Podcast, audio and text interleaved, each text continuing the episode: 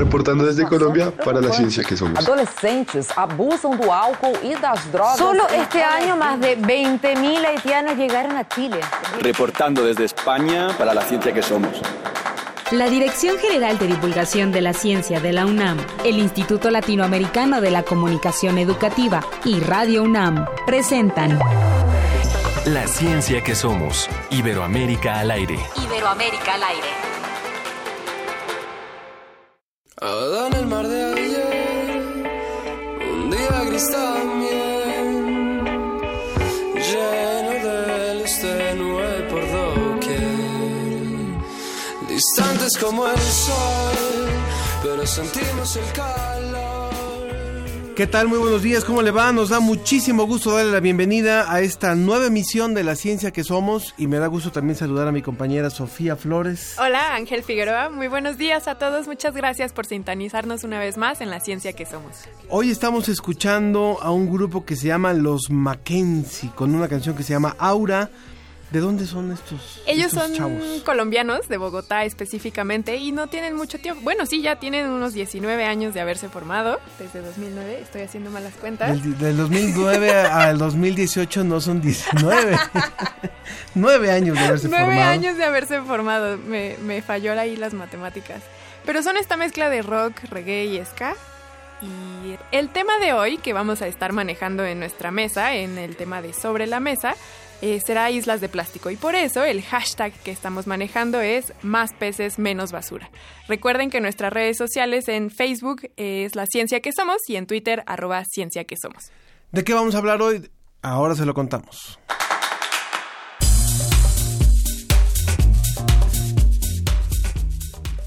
El día de hoy, en la entrevista, hablaremos sobre química inorgánica y qué papel juega en nuestra vida. También, ¿tú sabes, Sofía, por qué es importante tomar ácido fólico? Sé que tiene que ver con la formación del tubo neural y sobre todo en, la- en el embarazo. Y no es solamente para el embarazo. No, Exacto, bueno, eso nos lo van a decir nuestros amigos de Policiencia. también como ya les comenté, en la sección de Sobre la Mesa vamos a hablar sobre las islas de plástico. Y vamos a contarle acerca de unas momias prehispánicas que ya tenían problemas bucales. Increíble. Finalmente vamos a hablar sobre videos, eh, específicamente murciélagos en México y esto que se hace el trabajo en la UNAM. Vamos a comenzar. Entrevista. Entrevista. Continuamos en la ciencia que somos y bueno, ya está aquí con nosotros además un querido amigo, el doctor Jesús Valdés, quien es investigador de química inorgánica del Instituto de Química de la UNAM, pero quien también ha tenido un largo camino en la comunicación de la ciencia. ¿Cómo estás? ¿Qué tal, Ángel? Pues muy bien, muchas gracias. Gracias por esta invitación, a ti también, Sofía. Gracias, doctor. Este, sí, como bi- bien dices, la comunicación de la ciencia ha sido algo que me ha interesado. Por supuesto. Y bueno, ahora, ahora eh, te hemos invitado para hablar de un tema que a veces no vemos, sin embargo usamos, sin embargo es parte de nuestra vida cotidiana y que tiene que ver con esta, con todas las aplicaciones de elementos en, en, en diferentes dispositivos, en diferentes eh, elementos de, de vida cotidiana que tienen que ver con la química inorgánica. Así es. ¿Qué, tiene, qué, qué es la química inorgánica exactamente? Mira, eh, la definición no es sencilla, ¿no? Incluso por ahí en algún libro dice, la química inorgánica es lo que hacen los químicos inorgánicos, lo cual pues no aclara mucho, ¿no? Pero bueno, vamos a tratar de decir algo más. Eh, y lo voy a definir un poquito en comparación con la química orgánica. La química orgánica estudia los compuestos que contienen carbono. Entonces todos los demás son química inorgánica. O también, este, una quizás más antigua es que la química orgánica estudia los compuestos que vienen, provienen de los seres vivos y la inorgánica los que no provienen de los seres vivos. Desde luego que en la actualidad estas diferencias que generamos, yo creo que porque eso nos ayuda a entender a la, a la naturaleza, pues se ha ido diluyendo, se han ido mezclando y ahora incluso hay áreas de la química que no son ni orgánica ni inorgánica, ni, sino son una mezcla de todo, ¿no? Ok, Sí, tenemos esta idea eh, eh, de que la distinción entre uno y otro es muy difusa, justo porque los seres vivos utilizamos elementos inertes para poder sobrevivir y realizar nuestros procesos bioquímicos normales y es complicado hacer esta distinción. Ahora, en la escuela a nosotros nos enseñan química inorgánica y química orgánica, pero probablemente la inorgánica está un poco más olvidada. Más olvidada. Yo creo que porque precisamente como la química orgánica estudia los eh, compuestos que tienen que ver con nuestra vida, con los seres vivos muy directamente, pues nos, nos atrae más. Además hay que, hay que decir, pues dado que la química orgánica tiene, no, no creo que más tiempo desarrollándose, pero sí formalmente se ha desarrollado más, pues la entendemos mucho mejor que la química del resto de los elementos.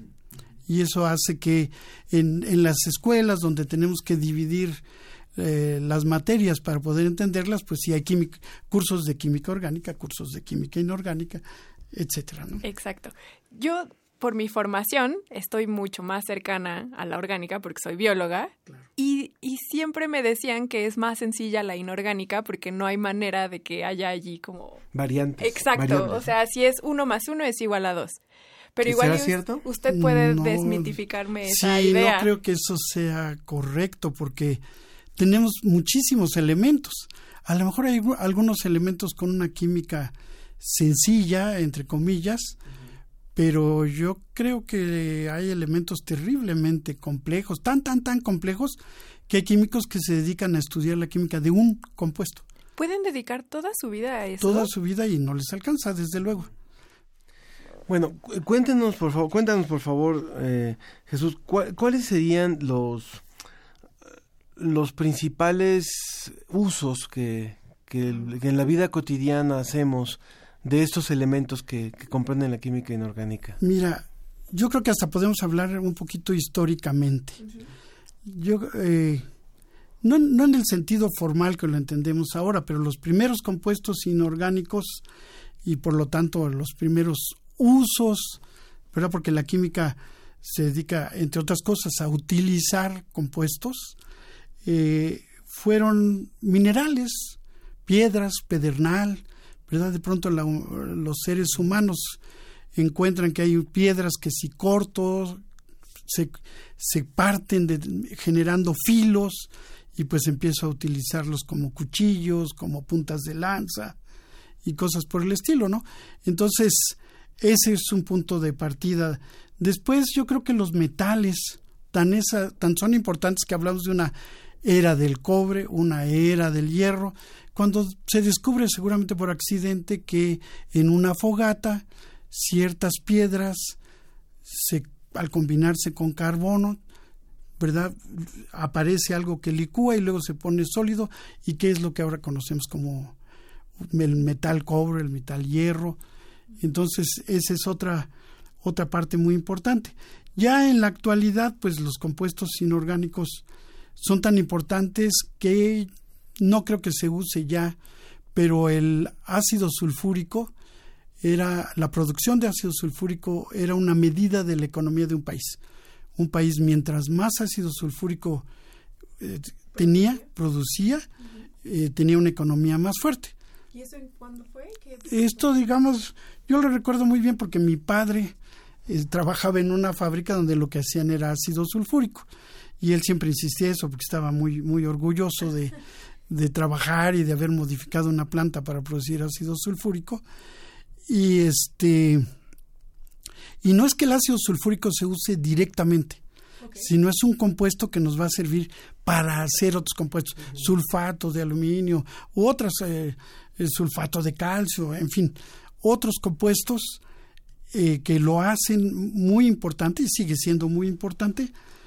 Eh, por cierto, qué bueno que ya no se mide la economía así, porque en México ya no producimos ácido sulfúrico.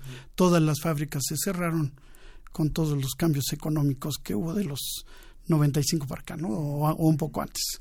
Y sin embargo, ¿usted cree que regresemos a un estándar de este tipo gracias a la química inorgánica? O sea, ahorita estoy pensando en el grafeno. Ajá. No, yo creo que la química más importante en la actualidad está siendo orgánica, ¿sí? O materiales. ¿La generación de nuevos materiales también? La generación de nuevos materiales que ha cambiado nuestra vida totalmente, ¿no? Pero los compuestos orgánicos, para, sobre todo en, eh, para la obtención de fármacos, pues son sumamente importantes, ¿no? Si usted nos acaba de sintonizar, estamos conversando con el doctor Jesús Valdés Martínez. Él es investigador de química inorgánica del Instituto de Química de la UNAM. Eh, Jesús, si quisiéramos, perdón que vuelva a, insistir en este punto, pero quisiera yo aterrizar. A ver, en un día, en mi vida cotidiana, ¿En dónde, tipo, ¿En dónde está la, química, inorgánica? Pues fíjate que ahorita, mira, acabo de ver que se toman algo de química inorgánica con una mezcla de química orgánica, agua. El agua es un compuesto de química inorgánico, tiene oxígeno y tiene hidrógeno y es un compuesto maravilloso que todo el día estamos rodeados de, agua, ¿no? Este, a lo mejor aquí no lo notamos, pero hay cobre alrededor de nosotros en todos los, las instalaciones, eléctricas. De hecho, se considera que para que un ser humano en la actualidad viva confortablemente debe estar rodeado por 170 kilogramos de, cobre. Ah, de cobre. De cobre. Lo cual tiene consecuencias ecológicas terribles. 170, 170 kilogramos. Principalmente en lo que son conexiones. Conexiones. Pero ahora ya se usa mucho el plástico también, ¿no? Para sí, pero no hemos sustituido el cobre el cobre sigue siendo muy ¿En importante. Qué otra, ¿En qué otro momento de la vida, digamos, pues en, tu teléfono me desperté, suena, suena mi celular y entonces... Hay, hay, cobre en tu celular, además de muchos otros compuestos que hace 20, 30 años eran totalmente, eran curiosidades de laboratorio, ¿no? Pero había químicos que estaban estudiándolos, aunque ahora sí que si llegabas y les preguntabas, ¿y eso para qué sirve? Pues, pues para hacer un estudio fundamental, por sí, porque primero se necesita un estudio de las propiedades de los materiales para poder después por ejemplo, usarlos. Por ejemplo, en la, en la pequeña pantalla, en la computadora que traes ahora, ¿qué elementos hay? Mira, en, me sé muy, muy bien a ver, te voy a dar dos, dos datos. A ver, a ver. Sofía. Mira, justamente está sonando el cobre. Tenemos una llamada. alguien, que se acordó de ti. se acordó de mí, perdón. Bueno, adelante. Hay que apagar los teléfonos. este, en un teléfono celular, ya que fue lo que se no, hay más de 40 elementos diferentes. Eh, la compañía IEM utiliza de los 82 primeros elementos de la tabla periódica 72 en sus líneas de producción. Entonces, mientras antes eran unos cuantos elementos los que usábamos, en la actualidad, dadas las propiedades que tienen algunos de ellos, los usamos mucho sobre todo para la tecnología. Aquí en la pantalla hay un óxido de indio, ¿sí? Y el indio, eh, aunque es abundante, no es un elemento cuya minería sea sencilla. Se obtiene más bien como como minería secundaria, ¿sí? Entonces el problema es que pues hay indio, ahí está en la tierra, para obtenerlo vamos a contaminar un montón, sobre todo si se hace eh, irresponsablemente, como desgraciadamente suele hacerse, y lo estamos poniendo en las pantallas de los televisores. Y cada vez hay más seres humanos y todos quieren tener un teléfono celular. Si la clase media ha ido creciendo y en la medida que quiere, que crece, pues quiere tener un teléfono, una tableta, una televisión, y todo eso va llevando óxido de indio, óxido de indio, óxido de indio. Y para obtener, va a llegar un momento, porque no hay una cantidad infinita de óxido de indio, pues todo el óxido de indio va a estar en las pantallas. Y si las estamos tirando sin reciclarlas, se va a acabar. Entonces, por eso hablamos coloquialmente de elementos en peligro de extinción. Y son inorgánicos casi todos ellos, algunos importantísimos para nuestra vida. Claro, yo te preguntaba al inicio si qué pasa con esta idea de que la materia no se crea ni se destruye, sino se transforma y tú me decías, claro, pero es que no es que el, que usamos en las ya pantallas se transformó y ya la estamos usando o ya lo dispersamos. En una mina estaba en un lugar Contenida. donde nosotros podíamos extraerla. Pero si ahora la dispersamos, por lo menos el costo se va a ir a los cielos, ¿no? Los otros elementos que son muy importantes son las tierras raras también. Sí. Las tierras raras nos permiten tener en este teléfono una bocinita. Sí. Este y pues sus costos se han ido a los cielos. Eh, China era el país que tenía el noventa y tantos por ciento de las tierras raras y lo estaban vendiendo barato, los demás países dejaron de producir porque pues los chinos lo estaban vendiendo barato hasta que alrededor de 2012 dijeron, ¿saben qué? Esto es para los chinitos y dejaron de vender, entonces entraron en un en crisis Estados Unidos y tuvieron que eh, tener una tecnología moderna que no tenían, habían perdido porque pues, si los otros los hacen yo para qué desarrollo la tecnología. Esta idea absurda de que si lo compro yo para qué desarrollo tecnología, ¿no? que vivimos nosotros en nuestro país. Es decir, que más allá de la especulación que existe, por ejemplo, en el mercado de los dispositivos electrónicos, de las tablets, de las, de las computadoras, de los celulares, el costo que a veces se nos hace exagerado de un teléfono que no mide más de, tantos centímetros, y que pueda costar 10, 12 mil, 15 mil, 20 mil pesos, digo, más allá, quitando los gastos de especulación y de ganancia, quiere decir que sí hay un costo fuerte de la obtención de los materiales que componen ese teléfono. Sí. O ese dispositivo. sí lo hay. Hay un costo fuerte en muchos sentidos un costo fuerte en el, eh, porque hay que hacer la minería. Un costo fuerte porque esa minería trae consigo contaminaciones terribles. Un costo fuerte porque las minas son lugares peligrosos. La vida de los mineros creo que es de las más trágicas que pueda haber. Eh, mucho por razones eh, no, no químicas, sino razones de humanas, ¿no? de avaricia humana. Eh, entonces sí hay un costo. Mira, te doy un ejemplo que a mí me, parece muy significativo. Los globos. ¿Sí? La última vez que yo pregunté por el costo de un globo era de 50 pesos. ¿De qué tipo de globo un globo, globo de helio, globitos de helio que nos gusta regalarle a la novia y a los hijos y, y que son muy bonitos, a mí me encantan. 50 pesos un globo. El costo real eh, debería haber sido de 100 dólares. ¿Por qué? Por el helio. Que el helio sí, se está acabando. se está acabando. Afortunadamente ya se encontró una mina muy importante de helio, pero de todas maneras eh, no es una mina infinita, de nuevo. Y si lo seguimos tirando en globitos, pues al rato eh, los químicos inorgánicos han desarrollado materiales que no presentan resistencia al paso de la corriente eléctrica, que llamamos superconductores, pero que son superconductores a baja temperatura, a la temperatura que el helio es un líquido. ¿Qué, pero ya no me quedó claro. O sea, ¿qué quiere decir? Que si que se puede sustituir el helio que se está utilizando, por ejemplo, en estos. No, el problema con el helio es que no lo podemos producir, no lo podemos sustituir. la, Tierra se llevó millones de millones de años en producirlo y que, y que quedara capturado en cuevas, mezclado con, con metano y gases de ese tipo, este y nosotros en 100 años nos lo estamos acabando. En globitos. En globitos. Y tú lo sabes porque sé que ya lo viviste sin una resonancia magnética de imagen. Era lo que te iba a comentar, porque el, eh, como lo comentas de la propiedad del helio de poder enfriar los materiales, este hace que se usen para imágenes de para medicina. superconductores porque se necesitan imanes muy poderosos.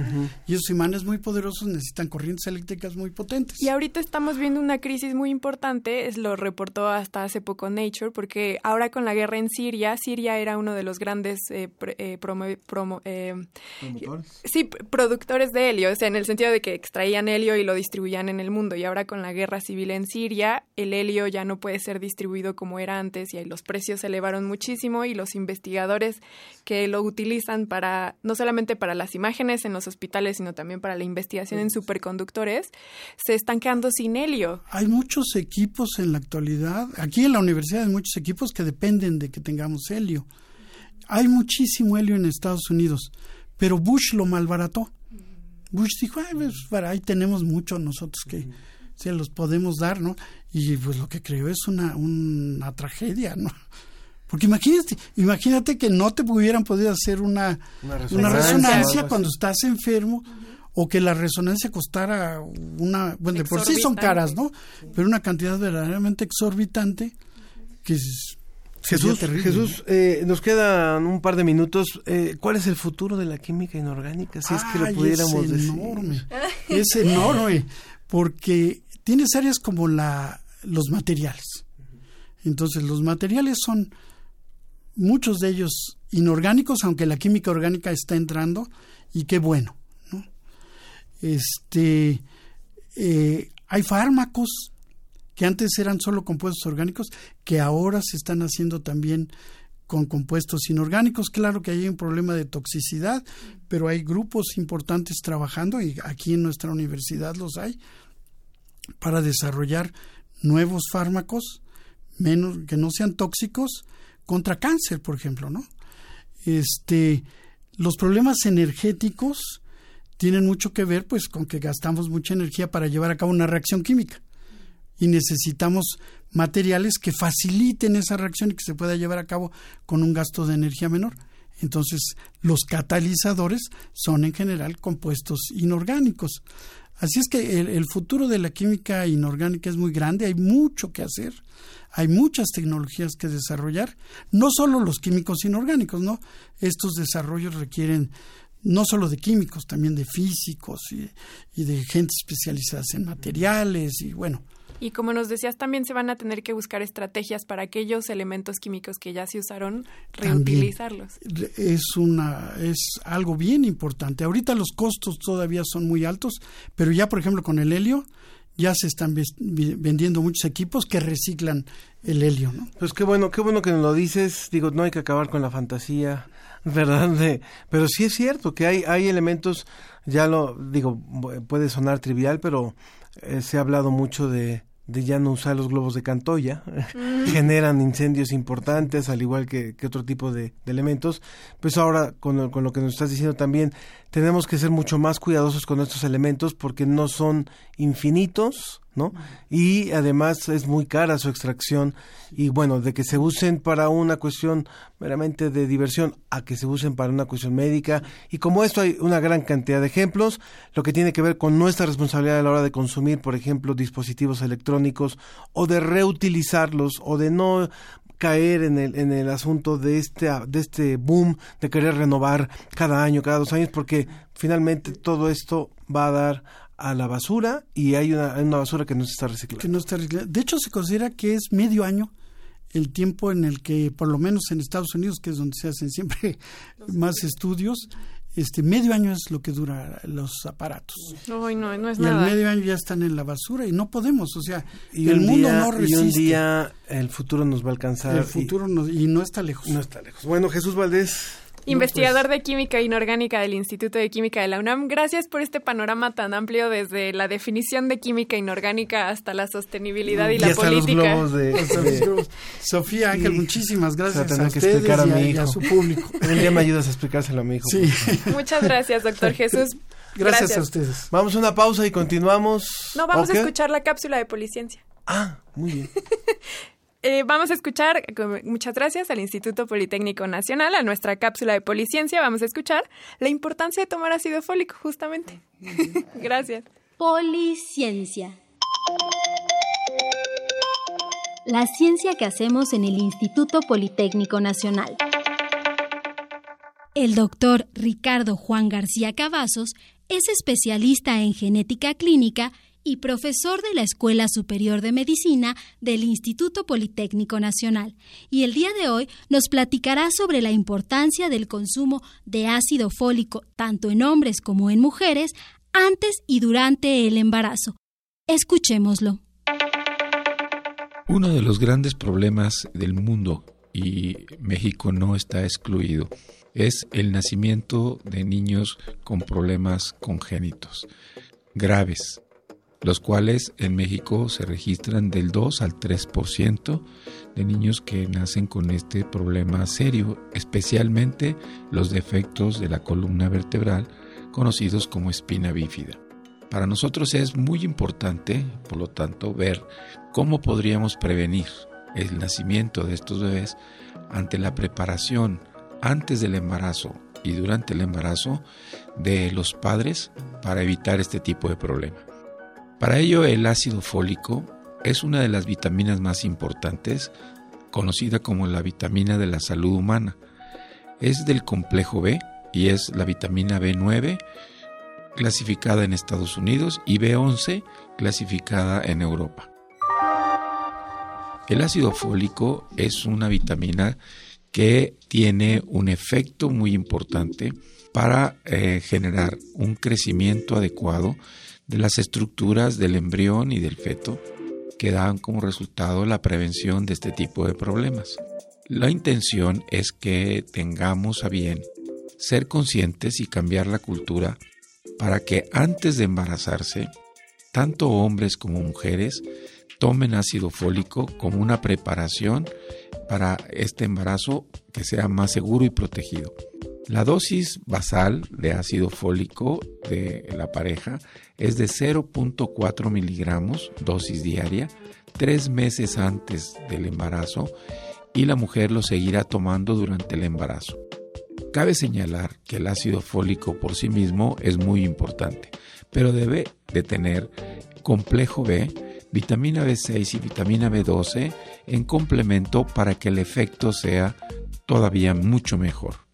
Esto nos va a permitir reducir el número de niños que nazcan con este problema y esto traducirá entonces un efecto muy importante para la salud de los niños del futuro. Es fundamental tener claro que el cambio es en que el ácido fólico debe tomarse por ambos y segundo que debe de estar combinado con complejo B. Estos dos puntos son fundamentales para esta parte de la preparación. Cabe señalar que el hecho de prevenir defectos del tubo neural es primordial, pero también previene defectos del corazón, defectos de las vías urinarias y defectos faciales como es el labio y el paladar hendido. Sin embargo, aparte de que tengamos nosotros una orientación sobre la prevención de defectos al nacimiento, también tiene una gran ayuda y apoyo en el embarazo debido a que favorece el funcionamiento placentario y esto permite que no haya complicaciones para la mujer.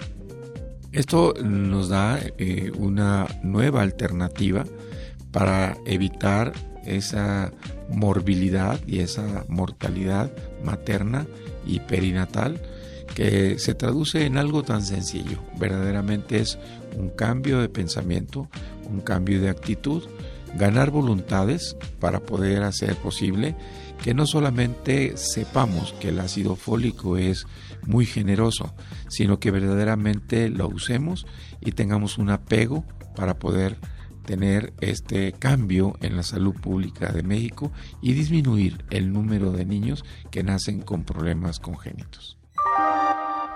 El ácido fólico tiene un efecto muy importante cuando lo tomamos antes de que se lleve a cabo el embarazo.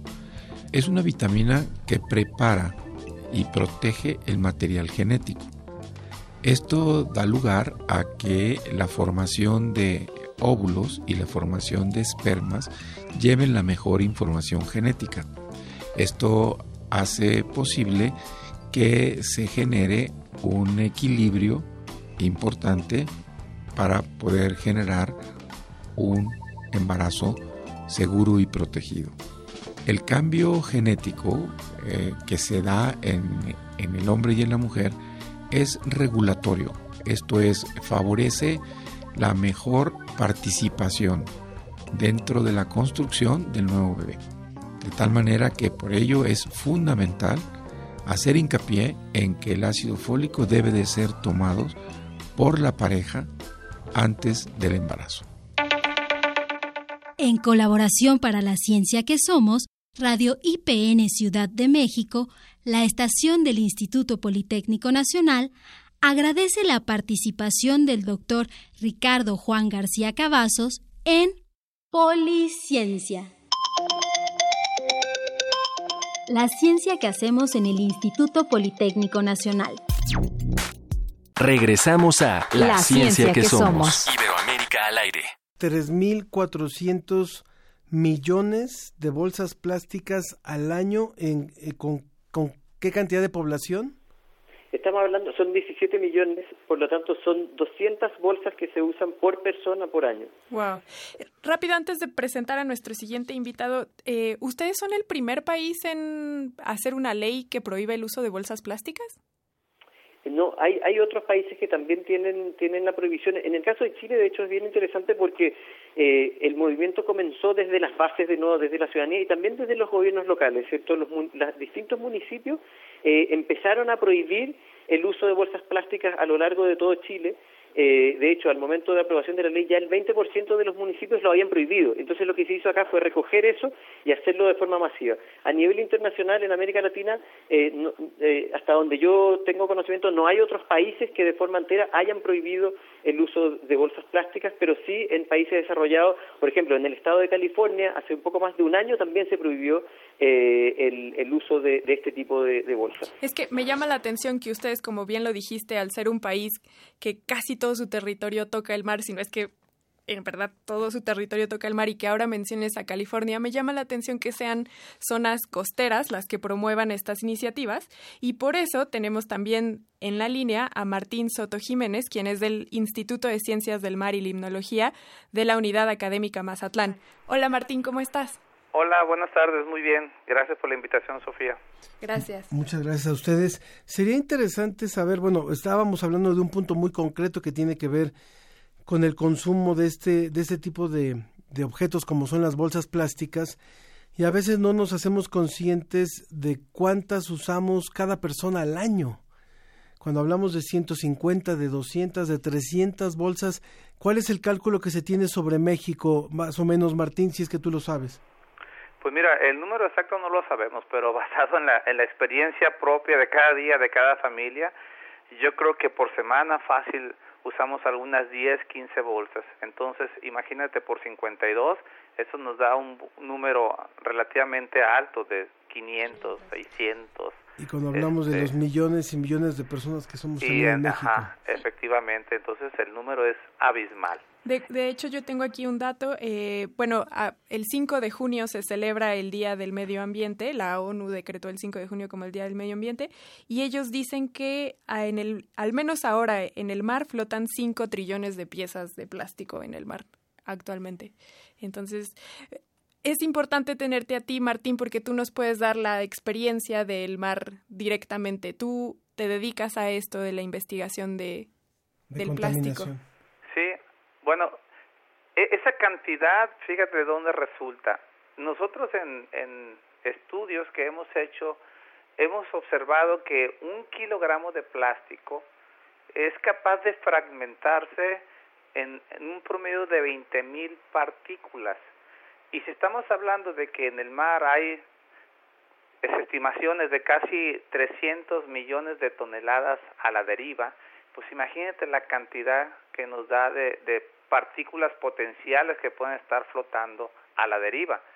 Eh, lo único que este proceso es lento, eh, una vez que el plástico llega al mar, pues tarda para empezar algunos meses o años en ser atrapado en los giros oceánicos, los giros del Pacífico, del Atlántico, pero ahí poco a poco ese plástico se va fragmentando.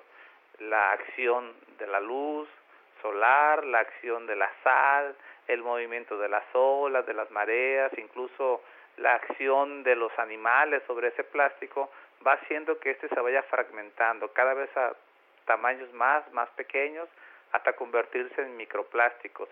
Y esa cantidad que tú citas es la cantidad que se estimaría que podría haber en total de microplásticos flotando a la deriva, que es una cantidad abismal. Claro, porque el problema no tanto son las piezas como nosotros las conocemos que salimos del supermercado con las bolsas o la botella de plástico de la que tomamos agua, sino como dices es que se se rompen pequeñas partículas que pueden ser hasta del tamaño del plancton de las bacterias que están en el mar y que luego los peces se alimentan de ella y que luego nosotros nos comemos esos peces, o sea que, que se transfieren en la cadena alimenticia Así es, o sea, ojalá el problema solamente fuera la bolsa, la bolsa flotando, la botella PET flotando, que, que ya es un problema porque representa eh, un medio de asfixia o, para, para animales ya más grandes, eh, que es un gran problema, es serio el problema ese, pero el, el, el truco o la mayor complicación está justamente en esa fragmentación.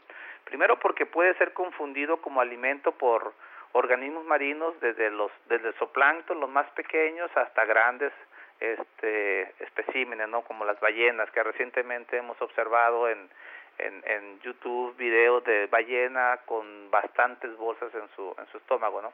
Pero además de eso es que esos pequeños plásticos que eventualmente pueden llegar a nuestras mesas a la ingesta de de esos alimentos marinos, el problema también es que esos plásticos actúan como concentradores, como acumuladores de sustancias tóxicas que se pueden encontrar en el mar y los concentran en órdenes de magnitud más elevados a lo que hay en el agua. Estoy hablando, por ejemplo, de metales pesados, de PCBs, de hidrocarburos.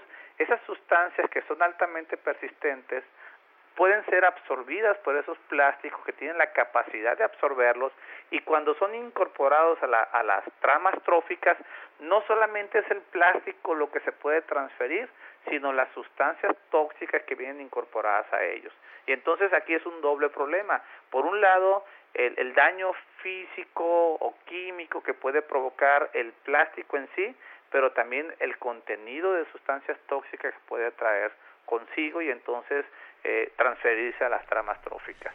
Si usted nos acaba de sintonizar, estamos hablando con Martín Soto Jiménez del Instituto de Ciencias del Mar y Limnología de la UNAM en la unidad de Mazatlán y también con Guillermo González, jefe de la Oficina de Economía Circular del Ministerio del Medio Ambiente en Chile. Guillermo, eh, ustedes en el caso de, de, Chile y en lo que respecta a, a, otros países de la zona sur de América, eh, se enfrentan al mismo problema que, se, que, nos está comentando Martín, es decir, la, el mar también está utilizado como el gran basurero de sus países. Así es, así es. Enfrentamos el mismo, el mismo tema. Eh, te pongo un caso súper concreto. Eh, estuvimos hace pocas semanas con, con una delegación de personas de la isla de Pascua, que como saben está en la mitad del océano, creo que es el punto más alejado de otro, de, de, de, otro punto eh, terrestre en toda la Tierra, eh, y nos comentaban la cantidad de, de, de, pedacitos de plástico que se encuentra hoy día en la playa, es una cuestión impresionante, eh, nos mostraban imágenes de que tenían o sea, ellos que ir con la comunidad con unos coladores para sacar estos pedacitos de plásticos que llegan del océano, al medio de la nada que es el, la mitad del Pacífico. ¿Se? Entonces, claramente es, una, es, un, es un tema también muy apremiante y, y por lo tanto es que nosotros lo hemos puesto como prioridad de esta de, de, del trabajo que estamos desarrollando en el Ministerio de Medio Ambiente, ¿te fijas? Claro, y ustedes también tienen un, bueno, hay una situación doble porque, bueno, se ha visto que mucho el concentrado de plástico está en la zona de Asia-Pacífico, ¿cierto? Y entonces les llega de alguna manera el problema doble, no tanto como en otros países como podría ser en los países que están en Europa, por ejemplo. Así es, el Pacífico se ha convertido en un gran basurero de, plásticos, lamentablemente, y de otros productos más, pero, pero los plásticos son los que quedan dando vuelta por mucho tiempo y eso termina llegándonos de, de, eh, forma muy directa. Claro. Eh, yo quisiera preguntarle a Martín, eh, sabemos cuál es el problema ahora, pero ¿hay alguna estimación de cuánto puede llegar a crecer o si, si nos detenemos ahorita produciendo plástico, cuánto tiempo va a, a, tardar el ambiente en restablecerse. ¿Hay algún estimado a futuro de cuál es la situación? Mira, la ONU, de una manera un tanto pesimista, pero qué bueno porque eso alerta, dice que para el 2050 va a haber más plástico que peces en el mar. Y la verdad, simplemente escuchar esa declaración, pues da aterra, ¿no? Porque no puede ser que, que como humanos, dándonos cuenta del daño que estamos provocando en nuestros ecosistemas, no hagamos nada. Pero qué bueno que estas alertas se han emitido porque justamente la ONU el año pasado declaró la guerra contra el plástico y entonces ha lanzado una campaña bastante agresiva para que rompamos con el plástico. Y muchos países, incluyendo ya México, afortunadamente, ya lo puedo decir, eh, se han sumado a estas iniciativas. Y entonces cada vez se está llamando más la atención, haciéndose más conciencia en el ciudadano común para que reduzcamos la huella de plástico. Y yo creo que, que finalmente vamos a, atender esos llamados, a esas voces que, se están levantando y creo que esperemos que podamos demostrarle a la ONU que no vamos a, a tener más plásticos que peces en unos años más. Creo que todos podemos eh, participar en esta tarea y, y yo creo que mínimamente hay dos acciones que debemos hacer ya cualquier ciudadano común. Uno es reducir el uso del plástico de un solo uso, popotes, bolsas, botellas PET, ¿sí? desechables. Y la otra cosa es que cuando tengamos la oportunidad de estar en un ecosistema natural, en una playa, en un río, en un bosque, colaboremos recogiendo el plástico que alguien de manera displacente pudo haber dejado ahí y obviamente recogiendo lo que nosotros generemos. Pero si esas dos acciones cada una las llevamos a cabo, es decir, de reducir nuestra huella plástica y de ayudar a limpiar los ecosistemas, pues yo creo que vamos a, obtener mejores resultados que lo que la ONU predice en el futuro. Algo de lo que decían eh, Guillermo y Martín, eh, finalmente nos imaginamos el plástico en el mar y a lo mejor imaginamos estas grandes bolsas, eh, imaginamos estas, estos, estas botellas flotando y rara vez nos ponemos a pensar en las en cuando esto se va se va degradando y se va convirtiendo en, pequeños fragmentos. Cuánto más allá de de lo que ya han comentado sobre la alimentación de los peces que no es poco poco poco importante, poco trascendente, o incluso aves marinas que también se alimentan de, de estos plásticos. Pero cuánto, además de, esto, de este efecto físico eh, evidente, eh, trasciende el efecto, digamos, en cuestión del pH del mar, en cuestión de, de, la, de la composición y de la posible transparencia o, de, de, las condiciones del ecosistema marino. Esa también me gustaría saber qué tanto está impactando así. Bueno, eh, químicamente los plásticos eh, pienso que pueden contribuir poco a un cambio de pH, por ejemplo.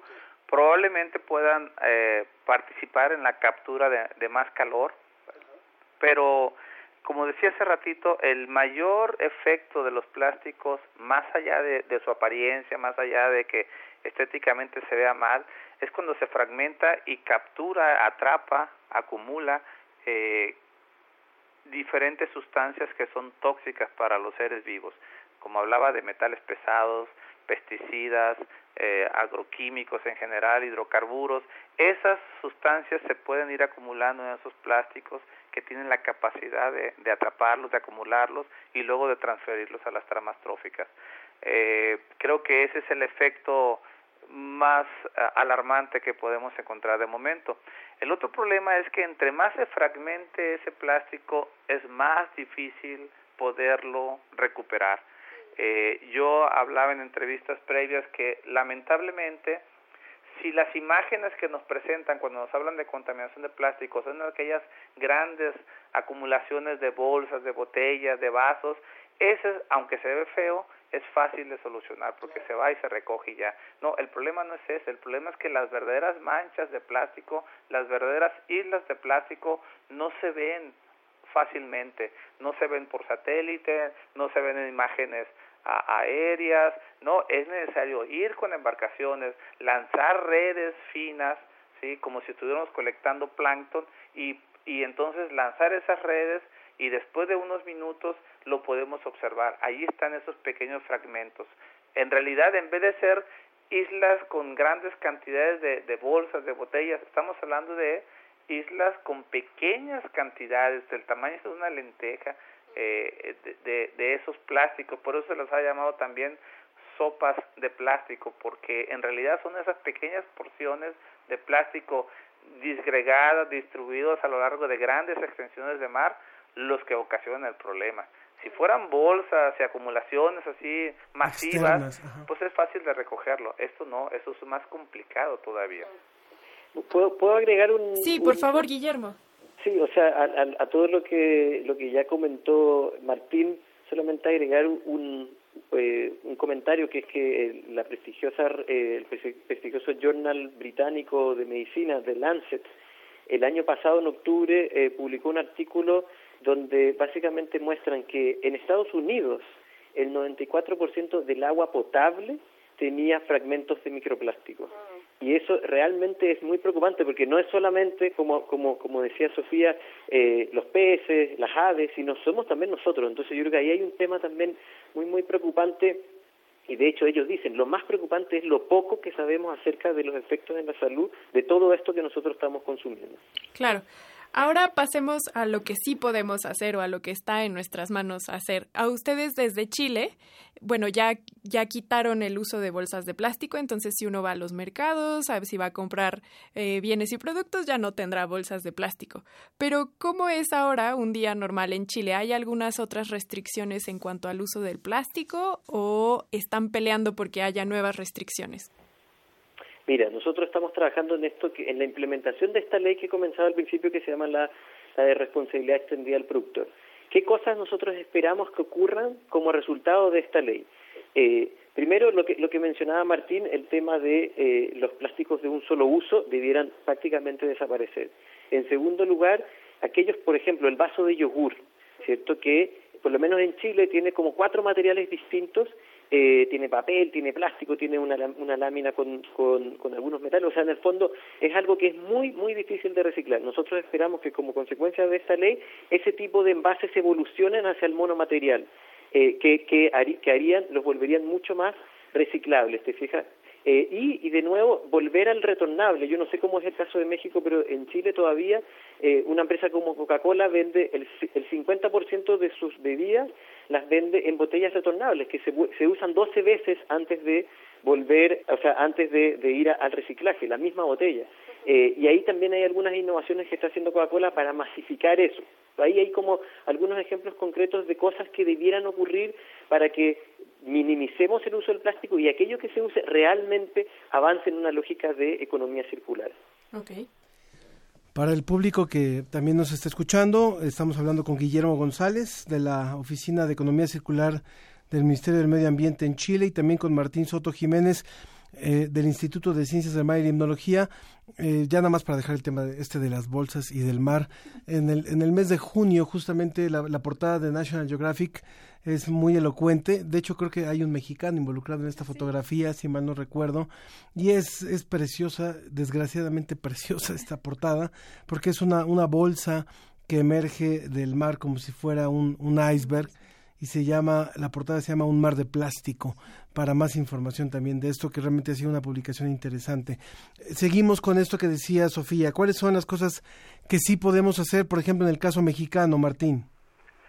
Pues mira, eh, urge que se prohíba el uso de productos que tengan microesferas.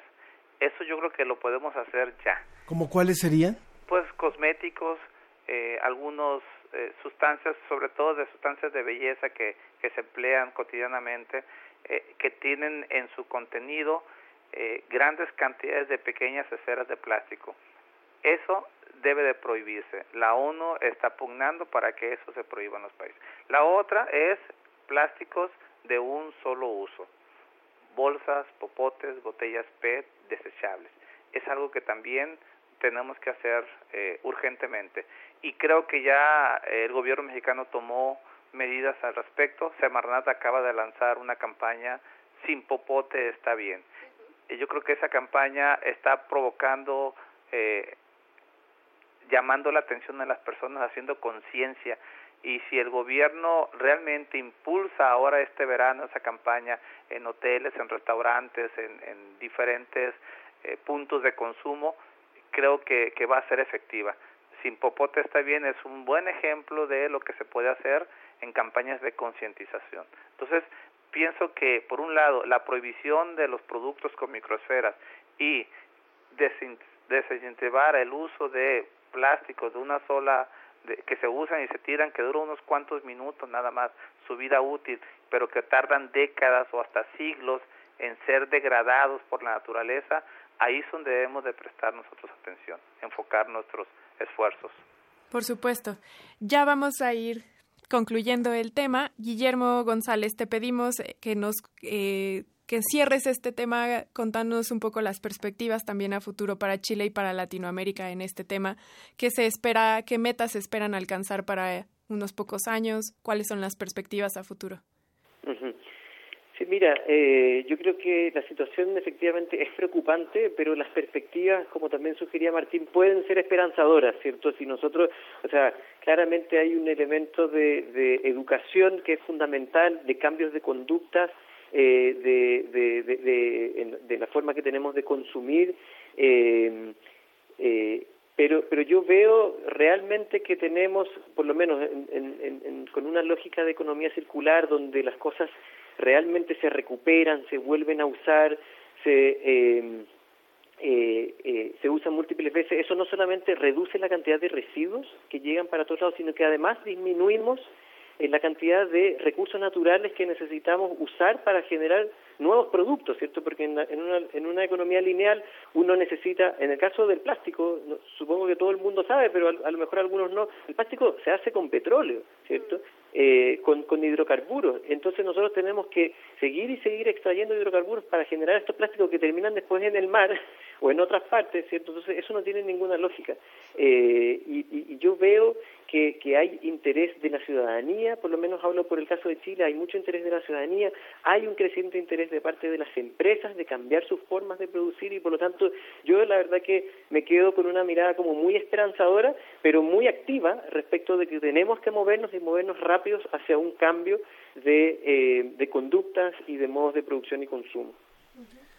Creo además, Guillermo, lo que dices coincide con algo que conversamos hace un ratito con otro invitado, el doctor Jesús Valdés, que es investigador de química inorgánica de aquí del Instituto de Química de la UNAM, que hablaba justamente de cómo hay una tendencia muy fuerte hacia el consumo, donde en la generación de nuevos materiales que provienen de, de finalmente de, la, de esta química inorgánica y que nos, nos sirven por un rato, nos sirven por seis meses, como es el caso de los celulares, por un año y después los desechamos o se guardan o se tiran y ya no está ya no están teniendo una una economía circular ni un reciclaje. Simplemente estamos consumiendo creyendo que lo que estamos utilizando es inagotable y es eterno.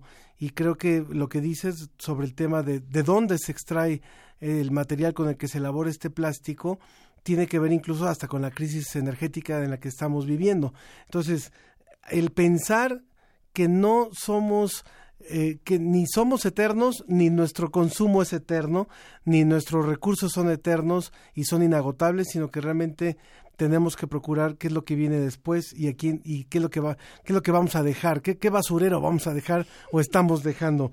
Martín, tu comentario final. Pues sí, estoy totalmente de acuerdo. Eh, yo quiero recomendar a todo eh, su, su público que vean el video que lanzó la Organización de Naciones Unidas llamada Rompe con el Plástico. Yo creo que ese video de unos cuantos minutos realmente nos hace tomar conciencia de la relación tóxica que tenemos con el plástico y cómo podemos actuar de manera diferente. Este video nos invita a rechazar lo que no puedas reutilizar.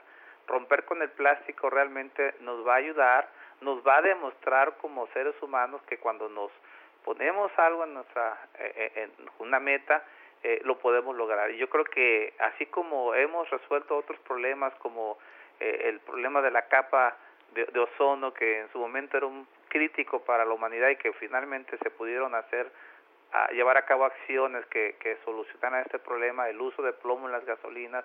Yo creo que ahora el problema del plástico en los mares, en los ecosistemas, también lo podemos solucionar.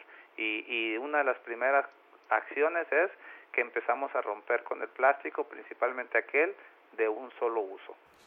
Claro, este video del que menciona Martín Soto Jiménez lo pueden encontrar en nuestras redes sociales. Estamos en Facebook como La Ciencia que Somos y en Twitter como arroba Ciencia que Somos.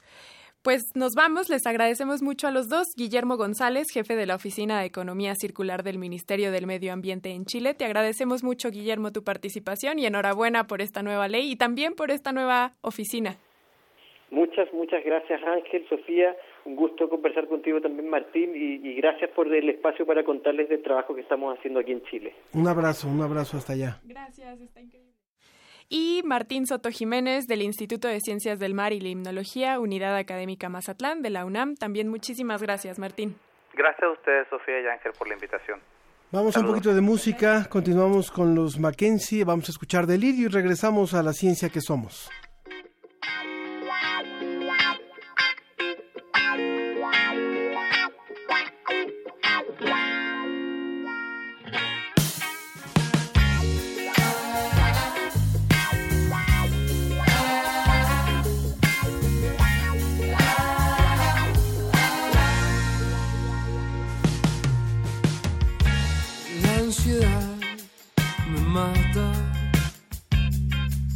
Ya no temo por mi decisión de dar.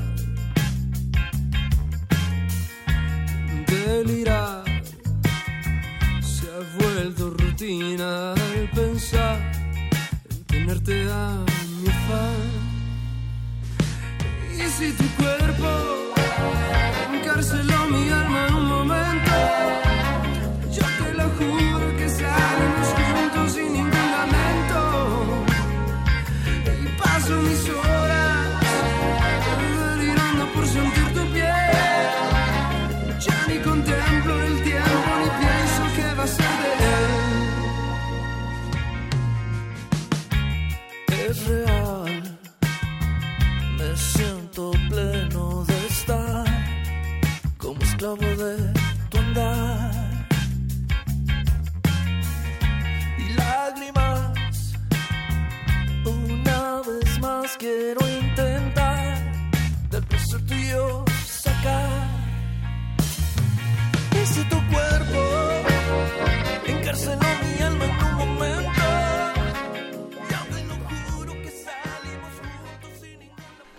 Continuamos en la ciencia que somos. Sofi, ¿cómo andas en dentadura?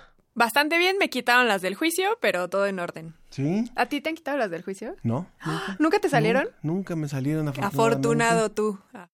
Así que, bueno, afortunadamente. Pero los que sí tenían problemas bucales eran eh, algunas, algunas personas que vivieron antes de los españoles. Así, Así que han encontrado momias prehispánicas que ya tenían problemas, Problemas. bucales. Vamos a escuchar. Esta es una producción de la Dirección General de Divulgación de la Ciencia. La ciencia está en todo.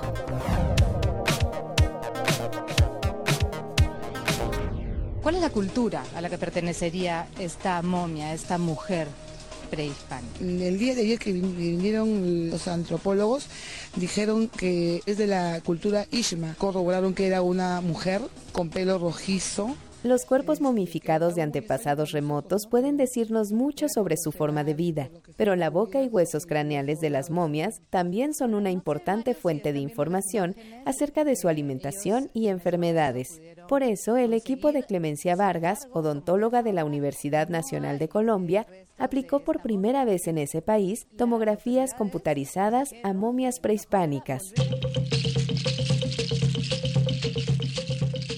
Las momias, con una edad aproximada de 2.000 años, están bajo custodia del Laboratorio de Antropología Física de la Universidad Colombiana y pertenecían a las culturas Muisca, Lache, Guane y Yuco. A cada momia le realizaron una tomografía para obtener secciones y producir una imagen en tercera dimensión que permitió realizar un minucioso análisis de las enfermedades y problemas bucales de esos pueblos. Así, observaron que uno de los problemas orales que más afectaban a esas poblaciones prehispánicas era la inflamación de las encías llamada enfermedad periodontal, caracterizada por dañar los tejidos que sostienen los dientes. Pero también encontraron caries, probablemente debido al consumo de maíz. Los científicos han constatado que los antiguos cazadores y recolectores generalmente no padecían de caries por su tipo de alimentación. Sin embargo, tras domesticar el maíz y convertirlo en su alimento principal, comenzaron a presentar este problema dental producido por la fermentación de los azúcares y carbohidratos del maíz. En ausencia de los tratamientos y medicamentos modernos, las caries solían evolucionar hasta producir abscesos dentales, como observaron en algunas de las momias estudiadas. Las imágenes también permitieron a los científicos calcular la edad que tenían las momias al fallecer y saber si habían perdido los dientes en vida o durante el proceso de momificación. Ahora el equipo se propone elaborar un proyecto multidisciplinario para documentar las prácticas funerarias y las condiciones de vida de las momias de Colombia, con estos y otros cuerpos momificados que todavía esperan ser estudiados en lugares como la Mesa de los Santos y Sierra Nevada del Cocuy.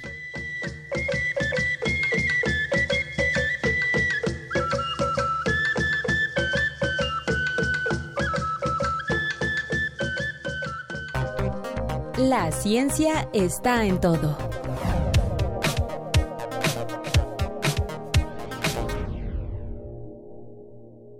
La, ciencia, que, somos. Iberoamérica al aire.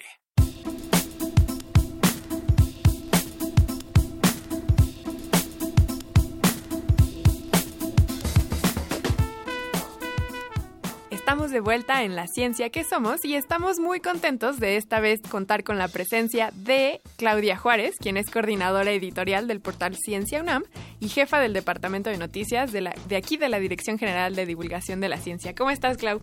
Hola, Sofía. Hola, muy buenos días. Un saludo al auditorio. Muchas gracias por estar aquí con nosotros. Hoy vienes a hablarnos, muy acorde con la mesa que tuvimos apenas hace unos minutos sobre eh, plástico en el mar y en el medio ambiente en general, y tú traes una noticia que podría ser alentador.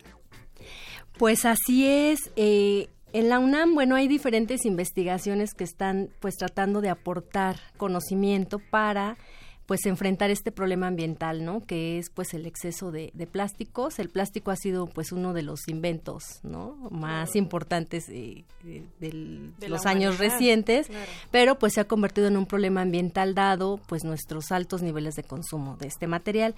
Entonces pues han surgido propuestas eh, interesantes, eh, innovadoras que pues han avanzado muy bien y que incluso pues están ya a muy pocos pasos de poderse incluso ya usar masivamente, ¿no?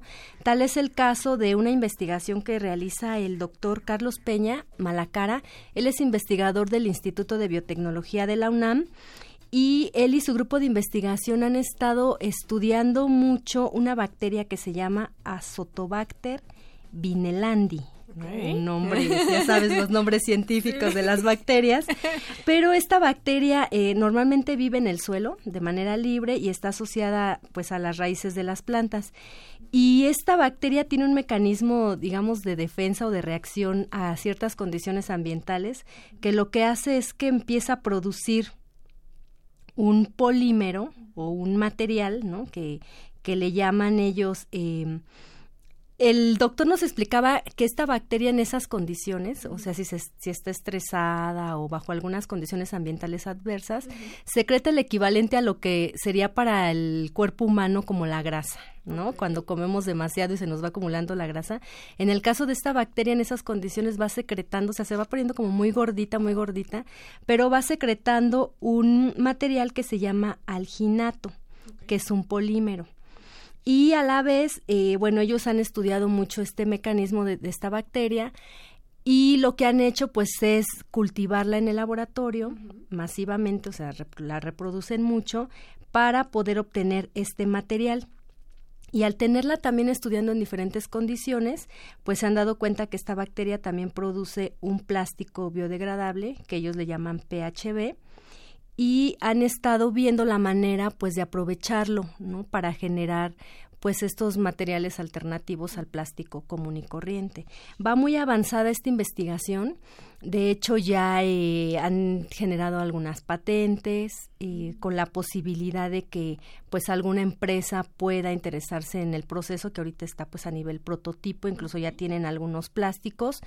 Y este material pues puede tener mucho potencial porque no solo se puede usar como empaque, sino también como un biomaterial, ¿no? Hay veces algunas prótesis que se hacen de, de polímeros y que tienen la desventaja de a veces generar reacciones alérgicas en los pacientes y este por ser un biomaterial pues no genera esa, esas reacciones. Entonces ya han hecho pruebas eh, con este, usándolo también como biomaterial y pues tiene bastante potencial, ¿no? Entonces aquí el punto es escalarlo y lo interesante también de, de esta investigación que forma parte de un proyecto que ha surgido con investigadores del Instituto de Biotecnología y con investigadores del Instituto de Ciencias Físicas, ahí en Morelos, que es el hacer una asociación civil que se llama Innovación Conciencia.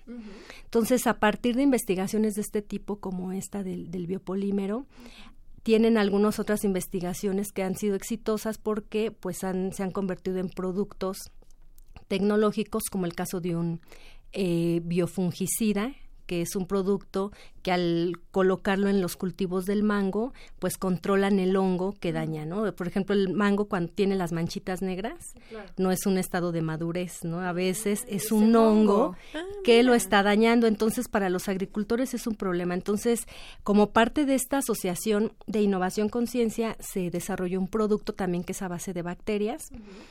Y pues bueno, esta parte también de, del biopolímero que les comento también forma parte de las de los desarrollos que están eh, pues impulsándose como proyectos de innovación. Eh, entonces, déjame ver si entendí bien. La ventaja de este producto biode bueno, de este plástico generado por las bacterias es que no nada más es producido por las bacterias, sino que además tiene el plus de ser biodegradable. Entonces es como un círculo que se cierra, es decir, lo produce un organismo vivo, pero también al mismo tiempo se puede regresar a la tierra. Exacto, ¿no? Que esas es las ventajas de los materiales biodegradables, ¿no? Que a diferencia de los, digamos, plásticos convencionales que tardan en degradarse, o sea, si lo deja uno a la intemperie tardarían años, cientos de años o miles de años. En el caso de estos eh, biodegradables se degradan más rápido y eh, pueden tener un manejo similar a nuestros residuos orgánicos, ¿no? Se pueden poner incluso en una composta y ahí puede ser su, su destino final, ¿no? Para reducir pues este problema ambiental. Y pues bueno, los invito a, a, que consulten el portal Ciencia UNAM donde tendremos pues un reportaje completo sobre, sobre estos tipos de, de plásticos y sus ventajas ambientales. Claro. Y también, bueno, retomar también la idea de este investigador de con su asociación civil, de que su investigación básica está teniendo repercusiones como decías, tanto en, en, temas como el mango, la agricultura, como en este tema de la sostenibilidad. Exacto. Bueno, el doctor Carlos Peña eh, trabaja exclusivamente esta parte de los biopolímeros, la parte del biofertilizante es otro grupo eh, de investigación, pero él forma parte de esta asociación civil que es Innovación Conciencia, que surgió, bueno, de las de investigadores de la UNAM, ¿no? del Instituto de Biotecnología, del Instituto de Ciencias Físicas, que están en el campus Morelos, pues generando eh, usando el conocimiento científico, pero trascenderlo ya a cuestiones sociales con aplicación práctica, ¿no? Que sería como los fines de la, de la innovación. Claro. ¿no? Y pues bueno, los invitamos a, a, a entrar a, al portal Ciencia UNAM para pues leer el reportaje completo de este tema. Y pues también tenemos un, en nuestro portal una sección de blogs y uno de ellos es el blog La Huella del Jaguar. Este blog lo realizan eh, los integrantes del Laboratorio de Ecología y Conservación de Vertebrados Terrestres del Instituto de Ecología de la UNAM. Y está al frente el doctor Rodrigo Medellín, que es, bueno, muy conocido por su trabajo de conservación de los murciélagos. Y ellos han estado publicando en los últimos meses una serie de videos que se llama Murciélagos de México. Entonces, si el lector entra a nuestro portal, ahí encontrará en el blog La Huella del Jaguar pues muchísimos videos, ya ellos ya tienen bastantes videos sobre eh, explicando en cada uno alguna especie de alguno de estos murciélagos. Hay desde murciélagos insectívoros, murciélagos polinizadores, ¿no? Algunos que comen frutas y también algunos murciélagos que son vampiros que habitan en México y pues si quieren aprender como de las características de, de estas especies, dónde habitan, cuáles son sus hábitos, pues los invitamos a que entren al, al blog La Huella del Jaguar y pues revisen estos videos. ¿no? Ok, y bueno, también el, tema de la, de la conservación que trabaja Rodrigo, ¿no? No nada más vamos a aprender de los murciélagos, sino también vamos a conocer qué podemos hacer para cuidarlos. Exacto, para cuidarlos y no tenerles miedo y romper con mitos de que son malos, de que todos son vampiros. No, los murciélagos pues tienen una función ecológica muy importante, de ellos dependen muchas de las plantas que comemos. Claro, ¿no? por supuesto. Es, entonces dependemos de que ellos vivan y que estén en los campos polinizando plantas para nuestra supervivencia también. Claro, entonces nos puedes recordar la dirección de la página para poder acceder. Es www.ciencia.unam.mx. Ya saben que si buscan información de ciencia, pues la pueden encontrar. Tenemos videos, artículos, entrevistas, infografías. Eh, una variedad de formatos en donde ustedes pues pueden conocer temas de ciencia, ciencias sociales y humanidades. Así que visítenos, por favor. Pues muchísimas gracias, Clau. Vamos a estar revisando. Sobre todo me llama mucho la atención que el tema de los eh, plásticos biodegrada- biodegradables también tiene mucho que ver, ¿sabes con qué? Con la plática que tuvimos antes al inicio del programa con el doctor eh, Jesús Valdés, que nos vino a hablar sobre química inorgánica. Y justo creo que es un gran ejemplo de cómo ahí está, es complicado diferenciar la química orgánica de la inorgánica, porque como dices, eh, lo producían bacterias, pero al mismo tiempo es un polímero que puede ser utilizado para cumplir la función de los plásticos que utilizamos ahora y al mismo tiempo es biodegradable. Entonces, allí no es fácil. Está interesantísimo este artículo que nos traes en Ciencia UNAM. Exactamente, ¿no? Y qué bueno que se pues se comenten los pues las investigaciones y el conocimiento que varios grupos de investigación están generando pues para atacar este problema ambiental que se han convertido pues los plásticos derivados del, del petróleo, ¿no? Sí, ya lo hablábamos en la mesa anteriormente, que es un gran problema. Estamos inundados de plástico y tenemos que hacer algo, porque ya por lo pronto, tres generaciones después de la nuestra, vamos a seguir inundados de plástico. Exacto, ¿no? Y sobre todo no renunciar a los plásticos, pero que haya otro tipo de plásticos que puedan ser manejados mejor y pues también nuestra responsabilidad de no tirarlos al mar, no tirarlos a los ríos ni a las calles, ¿no? Porque ahí sí, aunque haya plásticos biodegradables, pero no quiere decir que los vamos a estar tirando, ¿no? Entonces nuestros hábitos también son muy importantes en este problema ambiental, ¿no? Los plásticos no tienen por qué terminar en el mar, ¿no? Matando organismos, ¿no? Que las tortugas se los comen. Entonces, ahí, independientemente del origen de los plásticos, yo creo que también hacer énfasis en que pues nuestras prácticas sean ya diferentes. Ese es un gran punto, Clau, exactamente. Es la ciencia va a seguir generando estrategias para vivir mejor, pero es nuestra responsabilidad la manera en cómo utilizamos ese conocimiento científico. Así es. Está buenísimo ese punto. Bueno, pues muchísimas gracias y pues los invitamos a, a entrar a Ciencia UNAM. Perfecto. Claudia Juárez, coordinadora editorial del portal Ciencia UNAM, que nos vino a hablar del contenido, y jefa del Departamento de Noticias de aquí de la Dirección General de Divulgación de la Ciencia. Muchas gracias por haber estado Gracias y con hasta la próxima. Muchas gracias. Vamos a escuchar más música de los Mackenzie. Mira, necesitaba algo más, algo simple, algo real. Vida, in the you. Quiero mi sombra sofocar bajo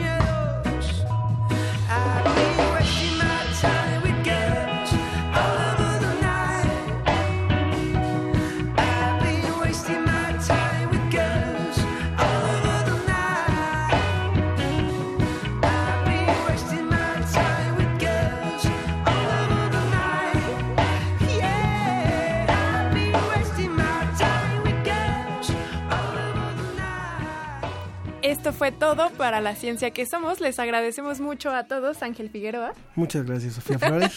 Sofía Flores también. Eh, les recordamos las personas que estuvieron con nosotros haciendo posible este programa. En la producción, Susana Trejo y Janet Silva. En la asistencia de producción, Edwin Ramos. Y en la producción general, Claudia Ogesto. Nos vamos por el día de hoy. Les agradecemos a todos habernos sintonizado y nos escuchamos dentro de ocho días en la próxima edición de La Ciencia que Somos. Que tengas muy buen fin de semana, Sofía. Tú también, Ángel. Muchas gracias a todos. Nos vamos escuchando a los Mackenzie con Cayendo Bajo.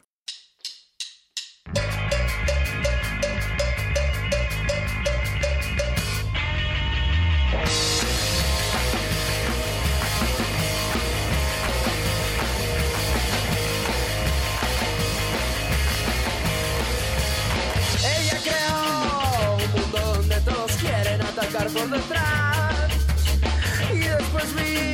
Que sus dilemas con mil versos no podría diluir.